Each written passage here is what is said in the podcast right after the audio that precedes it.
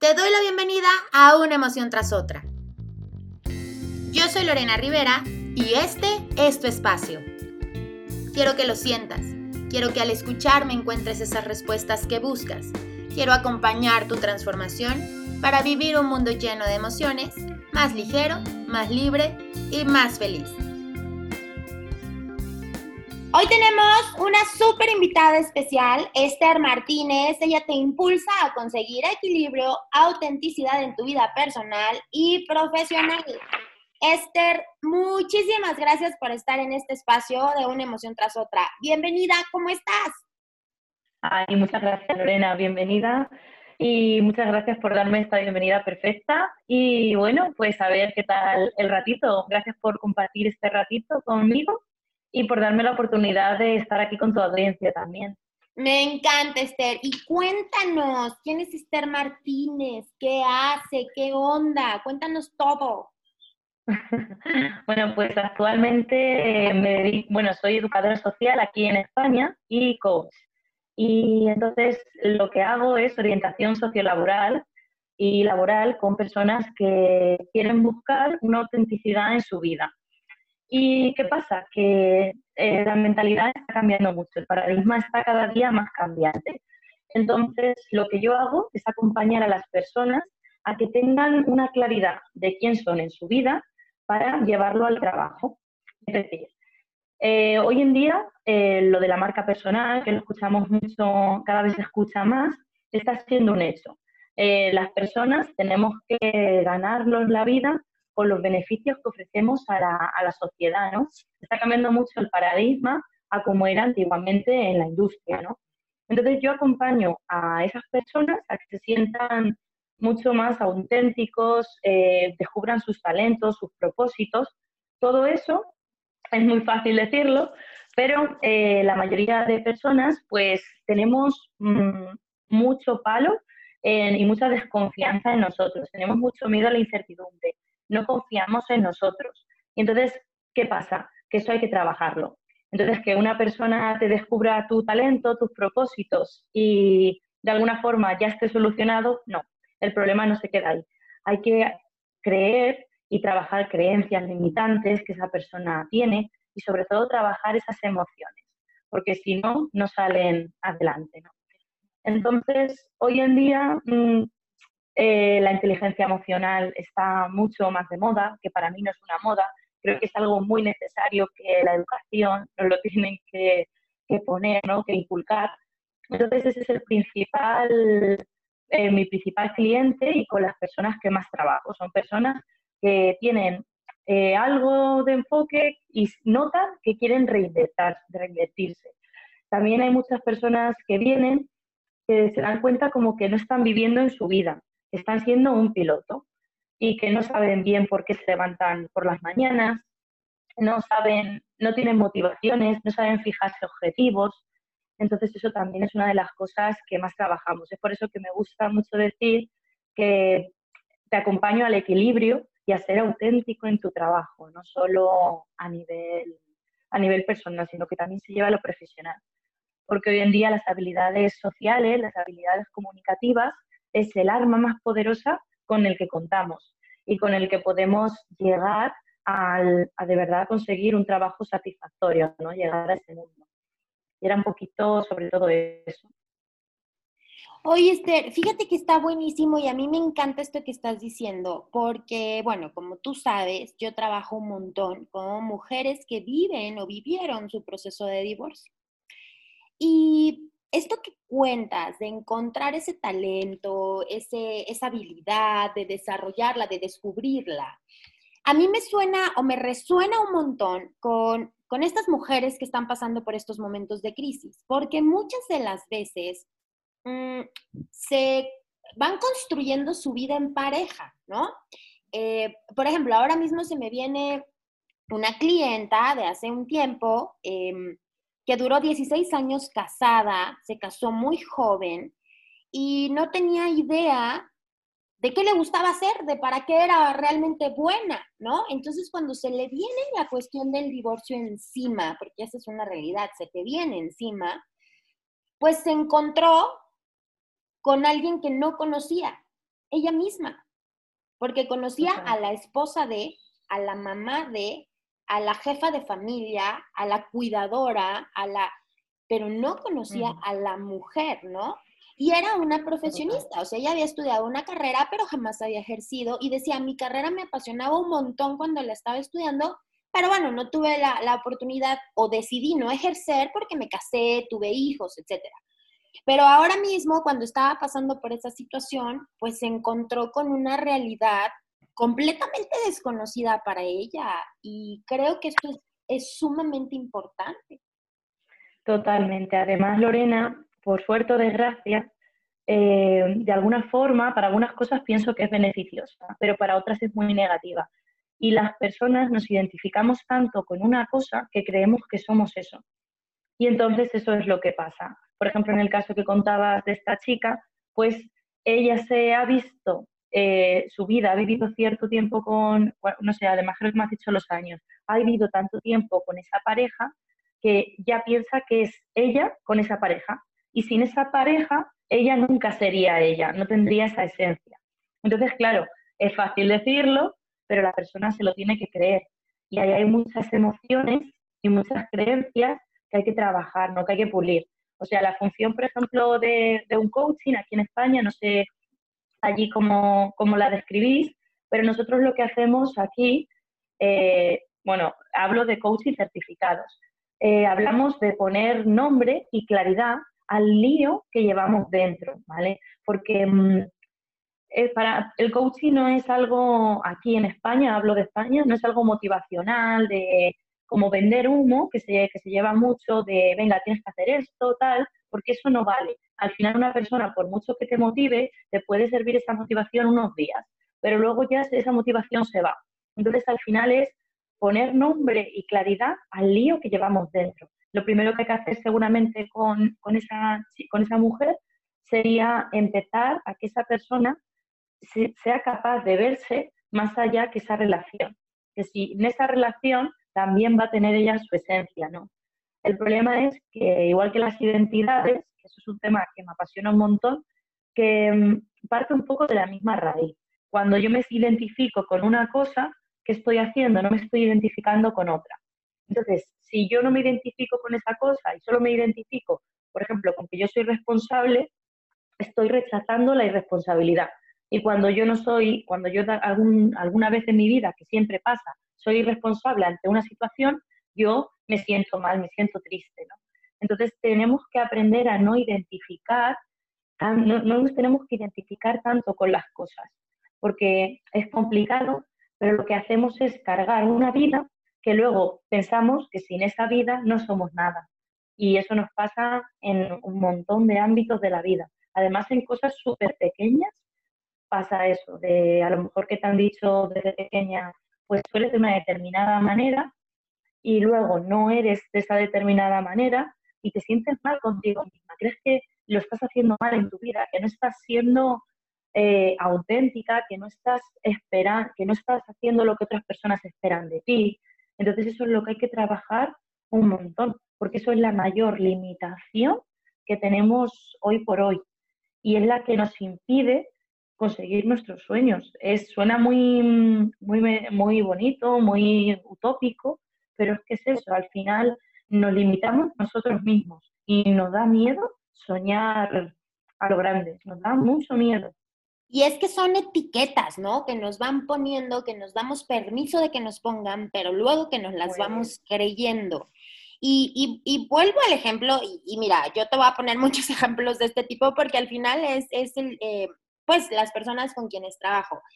Eh, vuelvo al ejemplo de los divorcios, ¿no? Esas creencias limitantes de las que hablas. Es que en mi familia no hay mujeres divorciadas o en mi familia todas están divorciadas y entonces no te permites vivir el contexto bajo el cual estás tú eh, disfrutando o sufriendo o trascendiendo por esas etiquetas, por esas creencias limitantes autoimpuestas. Porque además, aunque es muy difícil de trabajarlo, y en eso también coincido contigo, que es un trabajo constante y, diario, y esa parte que, que, dices y que me encanta también usarla muchísimo, ponerle nombre a lo que estás sintiendo, a lo que estás viviendo, al final, a mí qué me importa lo que piensen los demás si yo no me siento identificada o me siento identificada con tal o cual cosa, o si no estoy cómoda con esta situación o con esta sensación o con esta emoción.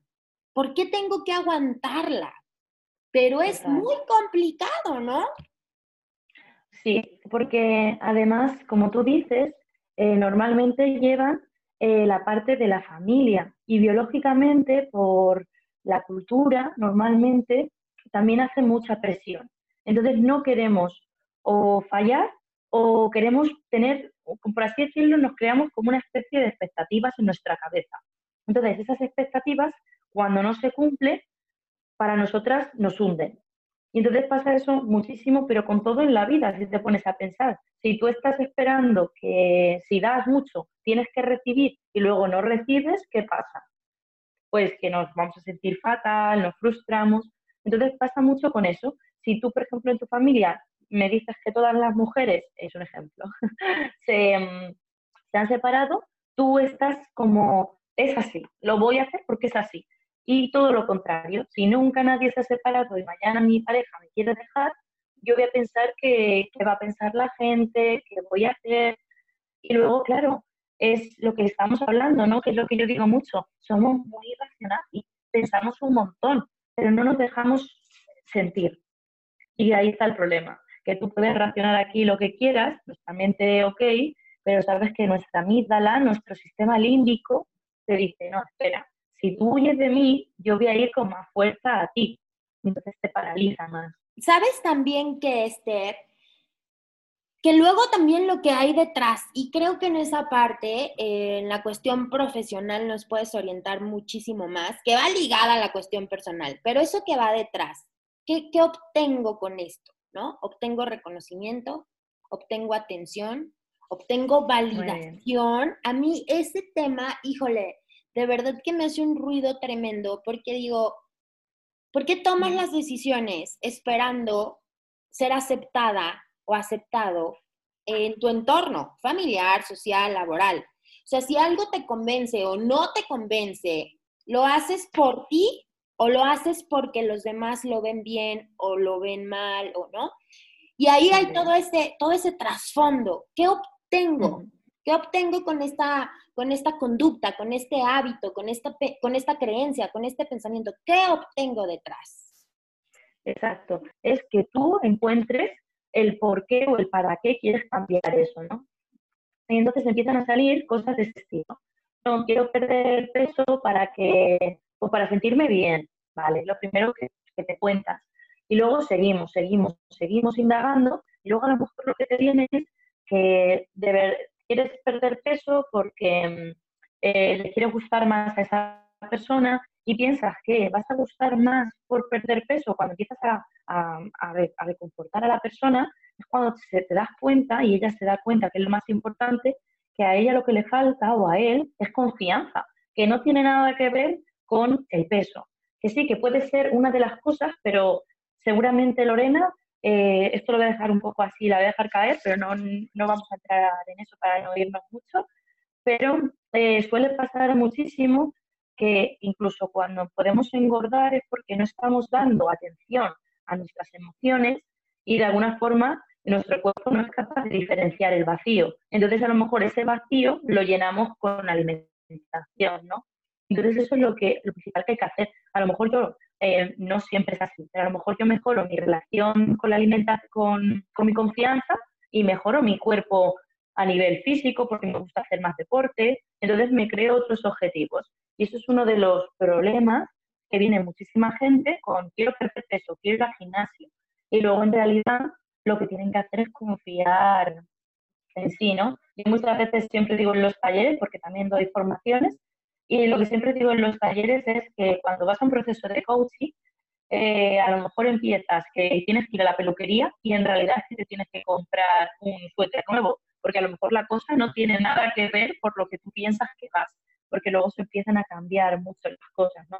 Lo que hacemos es trabajar en, pues un poco, no me sale la palabra, en esas capacidades, en esas creencias, en tus valores, intentamos bajar no solo al comportamiento, que es a lo más simple, y intentamos ir más, más a fondo, más a fondo, más a fondo, como si fuera un iceberg, que seguro que has visto alguna vez esa imagen, pues ir bajando a la identidad, a con qué nos identificamos, con qué creemos que son nuestros valores, que son las claves al final del cambio. Y bueno, ya que estoy por aquí, Lorena, eh, me gustaría mucho invitaros a... Voy a hacer un taller, bueno, este, bueno, en online, offline, en la lógico, ¿no? Eh, lo he hecho un montón de veces y es un taller que se llama Quiero un cambio y es totalmente gratuito. Y lo que hago es siempre, hay muchísimas personas que quieren cambiar, pero un proceso de coaching, que es por ejemplo mi rama, pero la mayoría de procesos, eh, no se trata de algo que te dan y te dan unos pasos y tú ya tienes que hacerlos y ya has cambiado, sino va un poco más allá. No tienes que estar tú dispuesto dispuesta para realizar ese cambio. Entonces el taller lo voy a hacer, eh, es la segunda vez que lo hago online por el tema, bueno, a la de la COVID, aquí en España sí que nos ha dado fuerte. Y bueno, pues estamos pasando todo nuestro trabajo offline al mundo online, ¿no? que a mí me apasiona, la verdad. Pero bueno, estoy ahí y entonces este domingo hago el segundo taller. Es totalmente gratuito y lo que hacemos, sí que es cierto, es trabajar a, grandes, a, grandes rasgos, no nos centramos muchísimo, sino que empezamos a dar las primeras pinceladas de cómo podemos empezar a hacer un cambio, cómo podemos realizar ese cambio, ¿no? Entonces hablamos un poco de la zona de confort y cómo es de grande es nuestra zona de confort. Hablamos también de nuestra zona de pánico, de nuestra zona de aprendizaje. Si todo el mundo pudiera salir de la zona de confort, ¿qué es lo que me impide no salir? ¿no?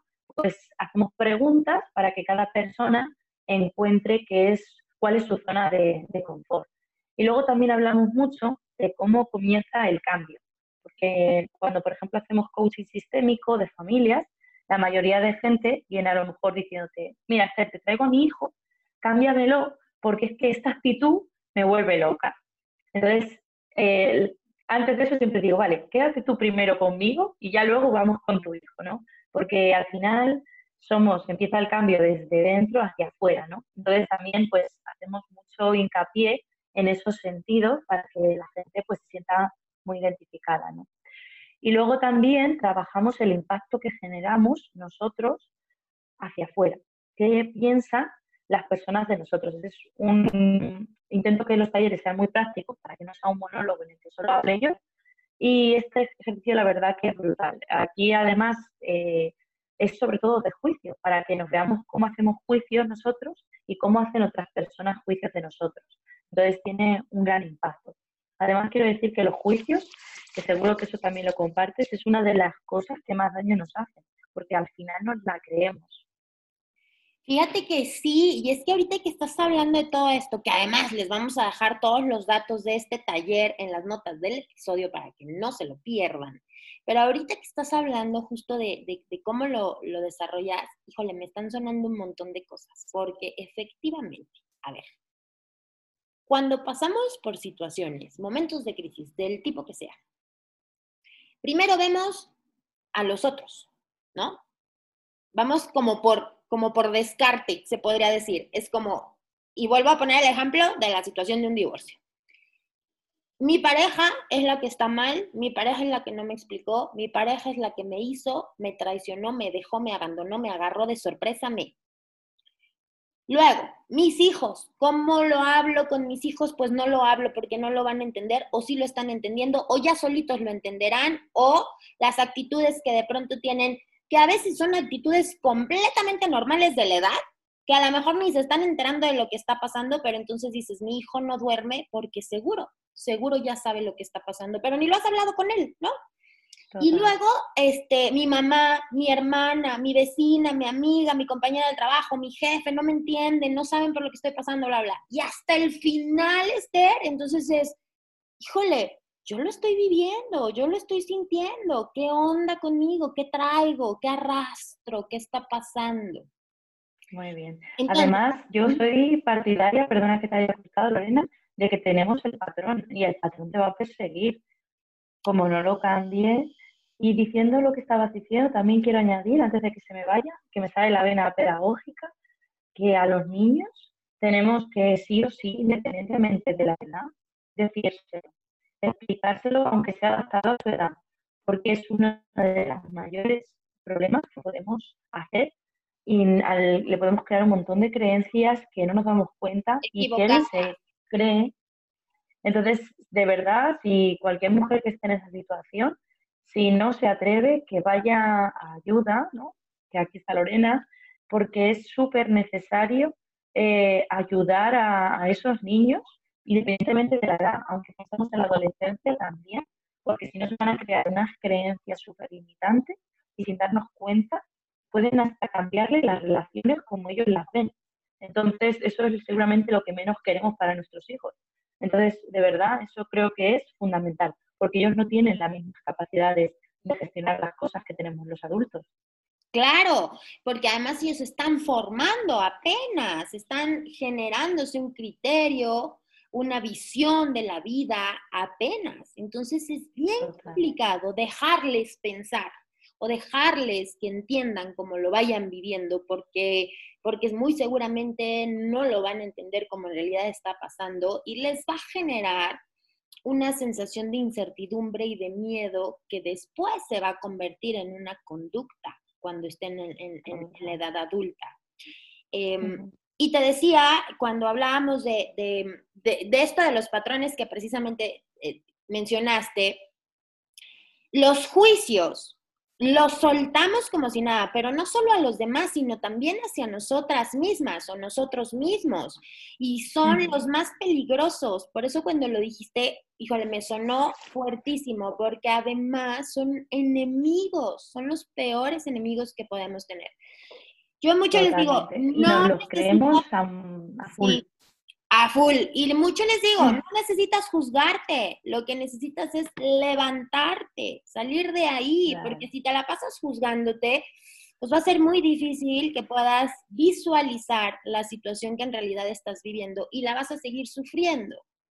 Y él Además, con, con el tema de las emociones, justo te puede ayudar también decirle, con un niño o con una niña pequeña, tendrías la misma dureza que tienes contigo porque eso también somos muy duros con nosotros mismos y muchas veces no teníamos los recursos.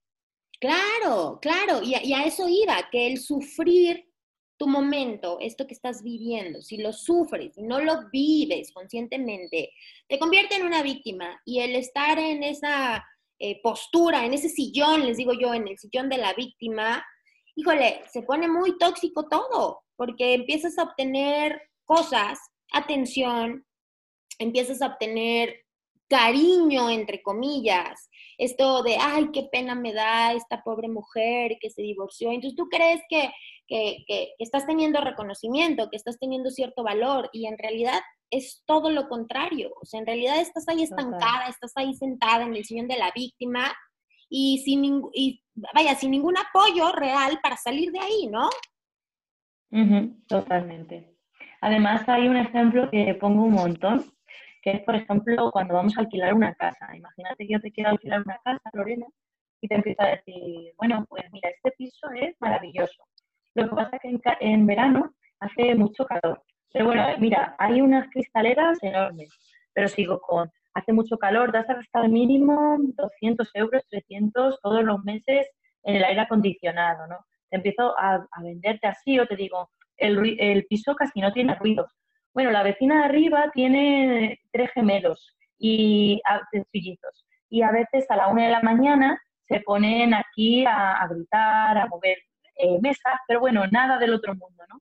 Y muchas veces lo hacemos con nosotros mismos así. Empezamos a vender una imagen que empezamos siempre, bueno, yo en las entrevistas de trabajo, ¿no? Nos pasa eso mucho de, bueno, pues yo la verdad que tengo muchas ganas. ¿Y en qué, destacas de, de otra persona, de ti? Pues a ver, soy puntual, hombre, a veces, y esos pequeños detalles, sin darnos cuenta, pues claro, nos echan para atrás.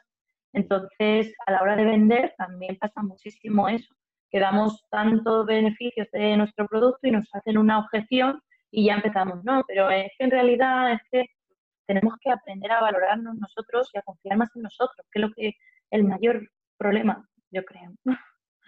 Y qué bonito, qué bonito que tocas ese tema. Y, y digo qué bonito porque me parece un tema súper importante para quienes están tratando o queriendo o trabajando en transformarse y en cambiar su realidad. Y vuelvo a, mi, a mis clientes, eh, a mis clientas, eh, porque pasar por un divorcio es, es difícil, es complicado, pero es más difícil después de esto intentar conseguir un trabajo. Porque además tu realidad se transforma por completo, ¿no? Tu familia se transforma por completo, tu rutina se transforma por completo cuando pasas por un divorcio. Y seguramente muchas no trabajaban y ahora, bueno, pues quieren, quieren o tienen que trabajar pues tendrán que doblar turnos, ¿no? O, tener un trabajo extra. Y entonces ese momento, Esther, creo que eres, no, no creo, estoy segura que eres la indicada para darnos esos consejos. Ese momento en donde ya superas ese divorcio, que ya eres consciente de que lo viviste y que ya estás un paso más adelante. Pero viene esta cuestión, laboralmente, profesionalmente, o sea, ¿a dónde voy? ¿Cómo le hago? Porque además vengo Mm, un poquito rota, un poquito baja de autoestima, que, sí, que, que voy para arriba, pero después de pasar por todo esto, ahora me tengo que enfrentar a entrevistas de trabajo, a vender mis productos, a... Cuéntanos, cuéntanos, Esther, porque me parece pues, súper, súper Sin duda, ah, lo primero que hay que hacer es tomar responsabilidad. Tomar responsabilidad de, porque la mayoría de, de las personas vivimos echando las cosas fuera. Entonces tenemos que aprender a tomar responsabilidad. Con las cosas fuera me refiero a, es que mm, eh, ahora ha pasado esto, por culpa de esto yo no estoy avanzando. Es que la culpa de esto me ha limitado a mí a, hacer las cosas como me gustaría. Y, nos, y hay como dos tareas, ¿no? que eso también lo hablamos un montón. Está encontrar mi propósito y ir a 100 con mi pasión, porque cuando nosotros descubrimos lo que nos gusta, eso sería como la clave, descubrir lo que me apasiona y una vez que la encuentro, ir a tope a por ella, ir a saco.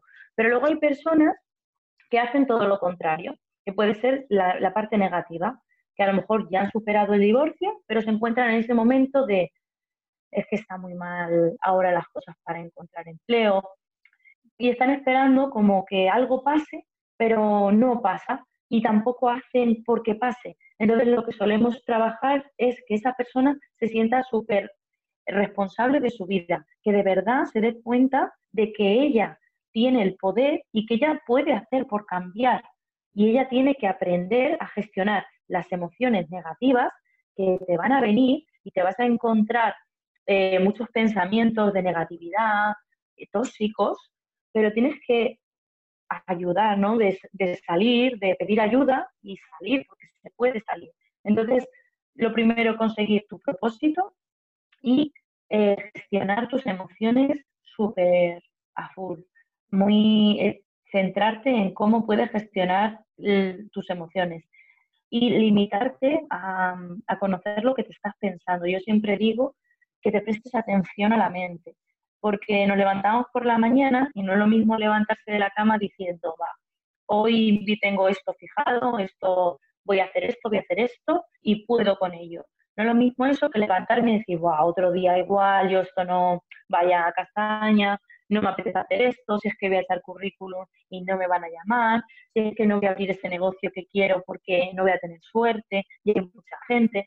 Entonces, hablo mucho de la de cómo, cómo me estoy hablando, ¿no? Y cuando soy responsable, las personas es, voy a hacer esto, quiero hacer esto, se marcan objetivos, se ponen eh, propuestas, eh, marcan un poco cuál es mi talento, ¿no? Se centran mucho en eso, se centran en cosas con el ser, con ser ellos mismos, ellas mismas. Y en cambio, los, las irresponsables, ¿no? Que hablo de responsables en el sentido de que he hecho las, las culpas fuera de, es que esto tiene que cambiar, pero no hacen por cambiarlo, ¿no? Entonces hablan mucho con vocabulario del tipo, es que tengo que hacer esto, eh, he de hacer esto, estoy esperando esto, y las personas responsables suelen decir, voy a hacer esto, quiero hacer esto, ¿no? Y eso es lo que tenemos que, cambiar, que no pasa nada, no es malo ser responsable o irresponsable, el problema es que no nos enseña Entonces tenemos que aprender nosotras, tenemos que sacar nuestra mayor autenticidad, nuestro poder, nuestros poderes innatos, tenemos que sacarlos ese poder y no lo tenemos que crear nosotras. Si no, es muy complicado. Y la conciencia, el crear conciencia, ser consciente de absolutamente todo lo que haces, lo que piensas, esto que dices, el cómo te hablas, o sea, ser consciente de cómo te hablas, cómo te expresas, cómo te expresas de ti. Eso es, eso es bien importante, porque a veces nos dicen, es que, a ver, que yo me quiero, yo tengo una autoestima súper alta. Ya, pero ¿cómo te hablas a ti misma? ¿Cómo le hablas a los demás de ti? ¿Cómo, cómo te crees que eres? ¿No? Porque a veces, como dices, o sea, estamos esperando todo el tiempo que algo pase, a que algo cambie, a que alguien haga algo para entonces querer dar ese paso. ¿Y qué haces tú para que todas esas circunstancias te puedan cambiar? Te puedan cambiar a ti. Y no me refiero a que te cambien de transformarte a ti, sino vaya, que a ti se te dé esa oportunidad de que esas circunstancias cambien. Y voy a poner un ejemplo bien bobo, y digo bien bobo, pero muy común. Es que el gobierno, ¿no? Es que no hay empleos. total. Dices, a ver, no hay empleos. Date una vuelta y verá todas las cartulinas, letreros y anuncios que hay pegados en un montón de lugares de se solicita tal o cual o cual. Métete a las bolsas de trabajo. Hay un montón, un montón de empleos. Ya, pero no, o sea, de esos como que no, o sea. Entonces, e, e, en ese contexto dices, a ver, ¿qué estás haciendo tú para que, para que las circunstancias cambien para ti? Porque no, no, van a cambiar para todo el mundo, porque aquel, a tu vecino o a tu, o a tu cuñado o a tu hermana que le está yendo bien en este momento, no le está yendo bien porque, en el mismo ejemplo, porque el gobierno cambió, porque es el mismo gobierno en el que estás viviendo tú en el mismo ejemplo, ¿no? O no, le está yendo, no le está yendo bien porque el clima cambió, porque ¿qué crees? A ella también le está lloviendo afuera de su casa porque son vecinas. Muy bien. ¿Qué haces tú? Además, ahora es súper normal ese comentario, que justo hace poco hice un post en Instagram, de que en el fondo, de alguna forma, digo, madre mía, porque ahora ya la gente utiliza mucho, por ejemplo, la COVID, la pandemia, para decir, es que ha sido culpa de eso. Entonces yo ya me responsabilizo total y la culpa es de eso. Y un ejemplo justo que decías cuando llueve es, yo siempre lo, veo venir, por ejemplo, cuando alguien te dice, madre mía, es que mm, dijeron que no iba a llover y no he cogido el paraguas y me he calado culpa de la lluvia, ¿no? Entonces la culpa o a la, o a la persona del tiempo que lo ha dicho al meteorólogo, ajá. Total. Y luego hay otra persona que viene y te dice, madre mía, me se olvidó coger el paraguas. Fíjate que no fijarme que estaba lloviendo, ¿no?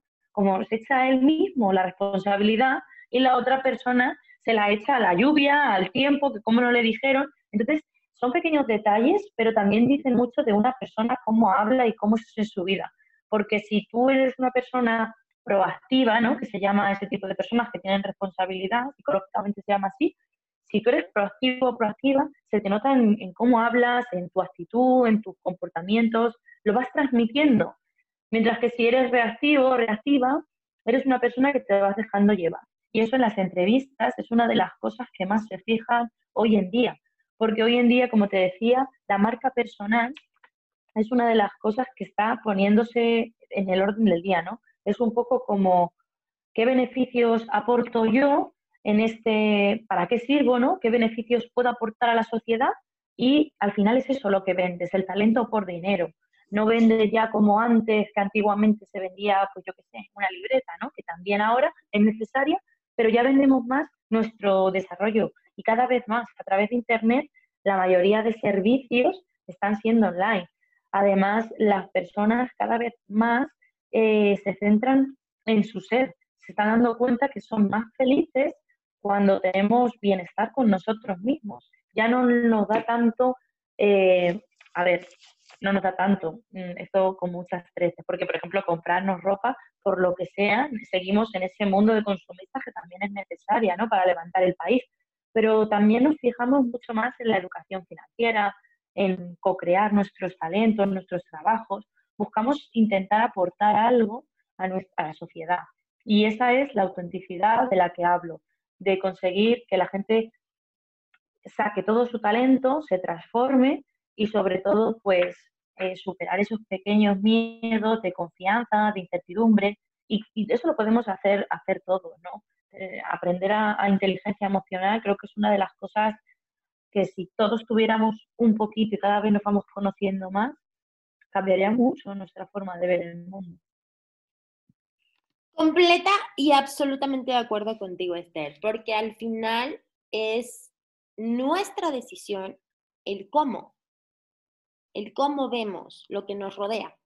Y así, en general, las circunstancias, las situaciones, las personas, las relaciones, esa es solo nuestra responsabilidad, es nuestro poder y ese no se, lo, no se lo debemos entregar a nadie, pero al final también tomamos esa decisión, también es esa nuestra responsabilidad. ¿A quién le damos el poder de afectarme? ¿A quién le doy el poder de lastimarme? ¿A quién le doy el poder de hacerme reír? Claro, porque normalmente ahí hay una necesidad. Entonces la persona te viene a lo mejor con tipo, es que todo me ocurre a mí, todo me pasa a mí, ¿no? Y al final hay una necesidad debajo.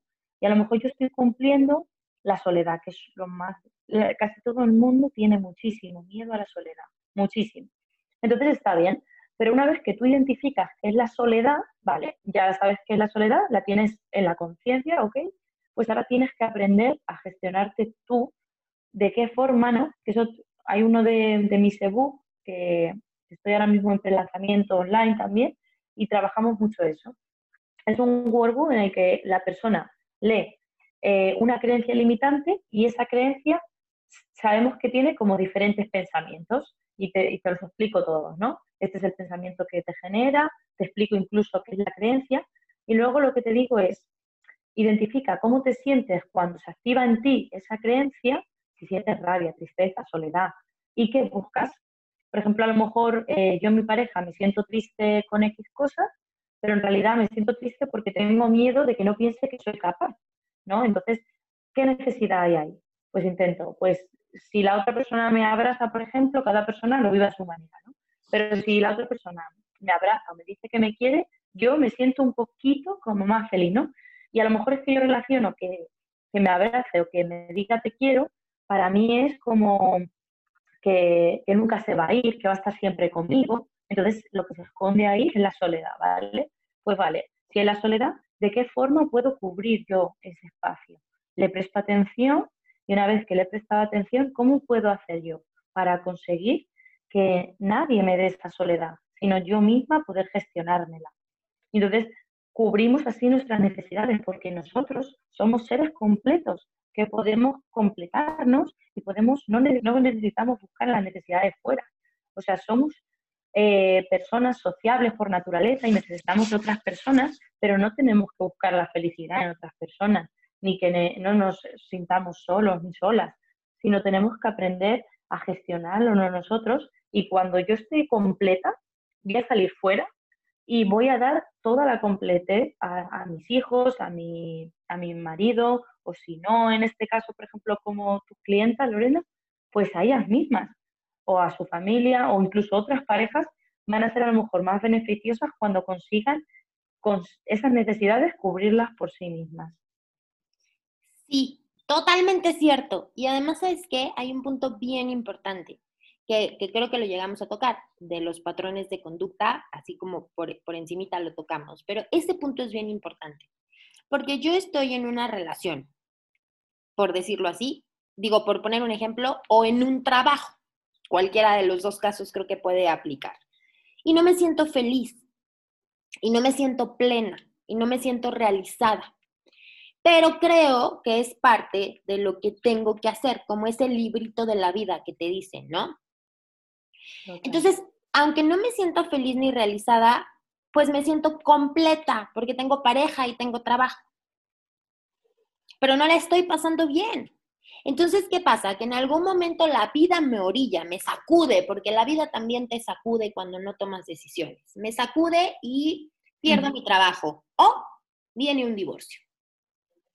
Entonces, ¿qué pasa? Que inmediatamente después, sin ser consciente del hecho de, que no estaba siendo feliz en esa relación o en ese trabajo, inmediatamente necesito, necesito buscar otra, otra relación o buscar otro trabajo, pero sin crear conciencia de que en verdad no me estaba, no me estaba apasionando, no me estaba llenando.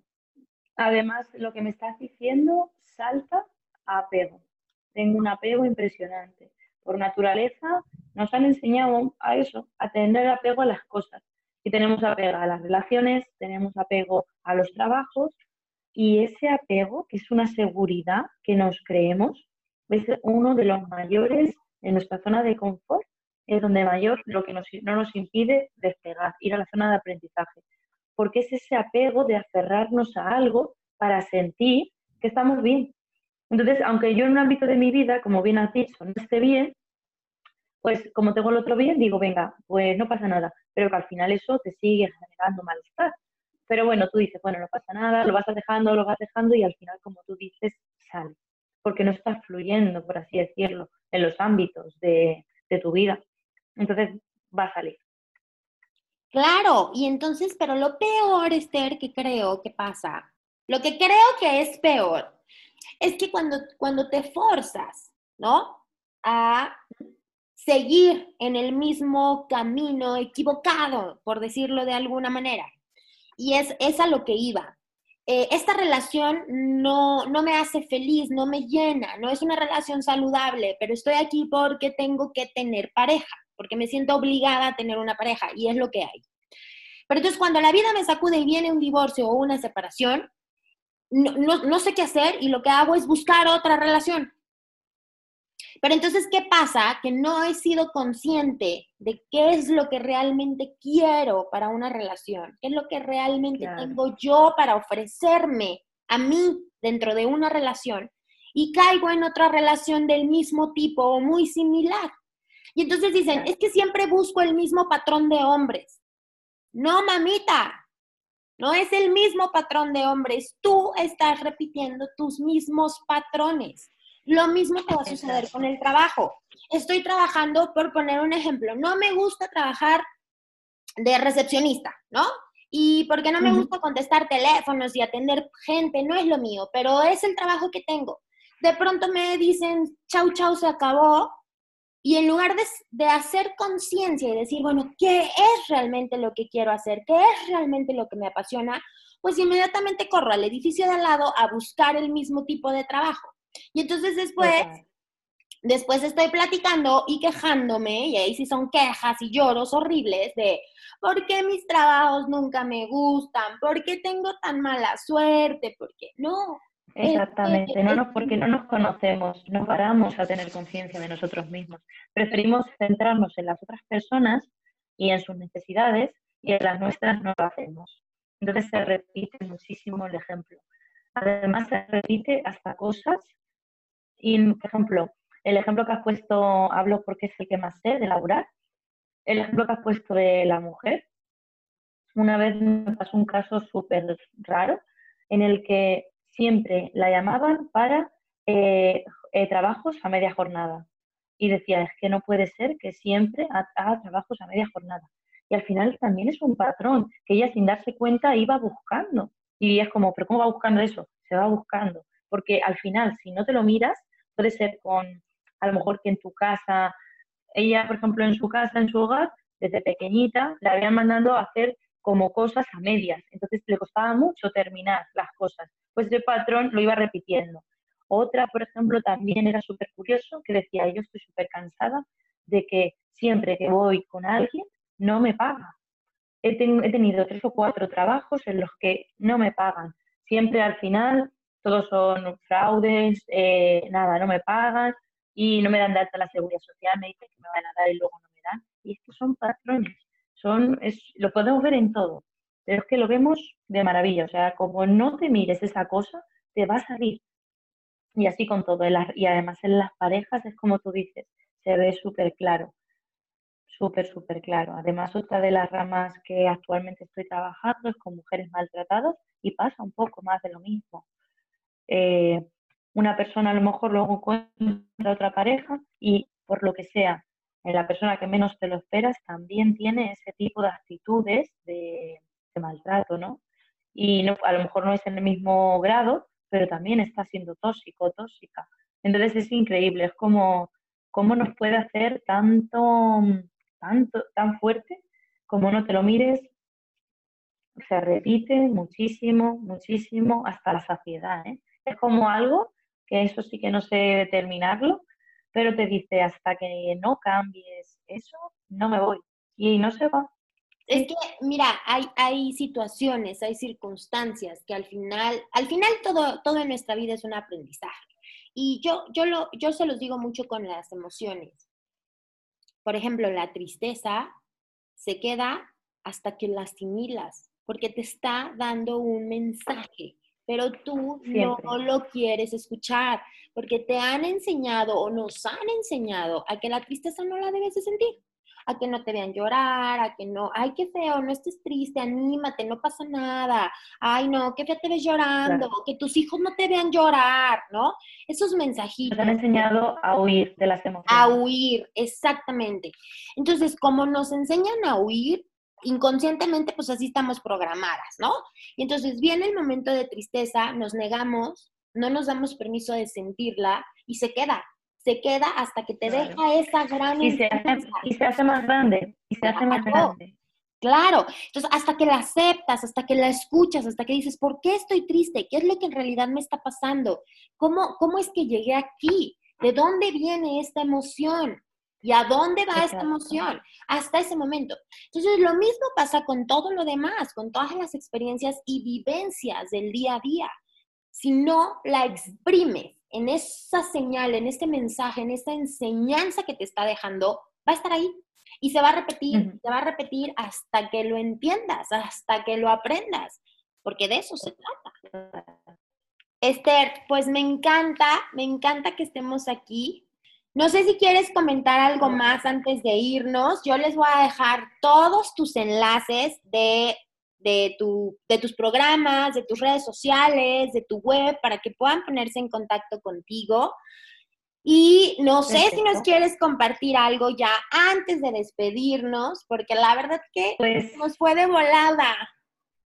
Ya súper rápido, eh, esto de las emociones, yo también hablo mucho de acogerla. Cualquier emoción tenemos que acogerla. El miedo también tenemos que aprender a acogerlo y tenemos que preguntarle directamente.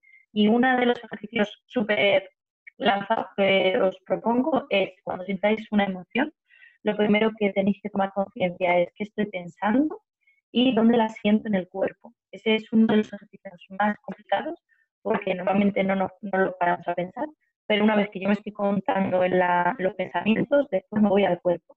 Normalmente, por ejemplo, el miedo, la tristeza, se siente mucho o en el pecho, o en la boca, el estómago, incluso en la cabeza o en todo el cuerpo pero prestar atención. Una vez que estéis ahí, la cosa cambia y ponerle nombre a la emoción es la base. Me encanta, Esther. Pues me encantó compartir contigo este momento. De verdad me encantó que formaras parte de una emoción tras otra, pero sobre todo estoy segura que desde ahora formas parte de mi vida y eso me llena de emoción. Ay, qué gracias, muchas gracias. Si te gustó este episodio, Sígueme en redes sociales como una emoción tras otra. Únete a la comunidad en Facebook, suscríbete a mi página para que no te pierdas nada y compártelo para seguir liberando emociones. No importa por lo que estás pasando. Yo te acompaño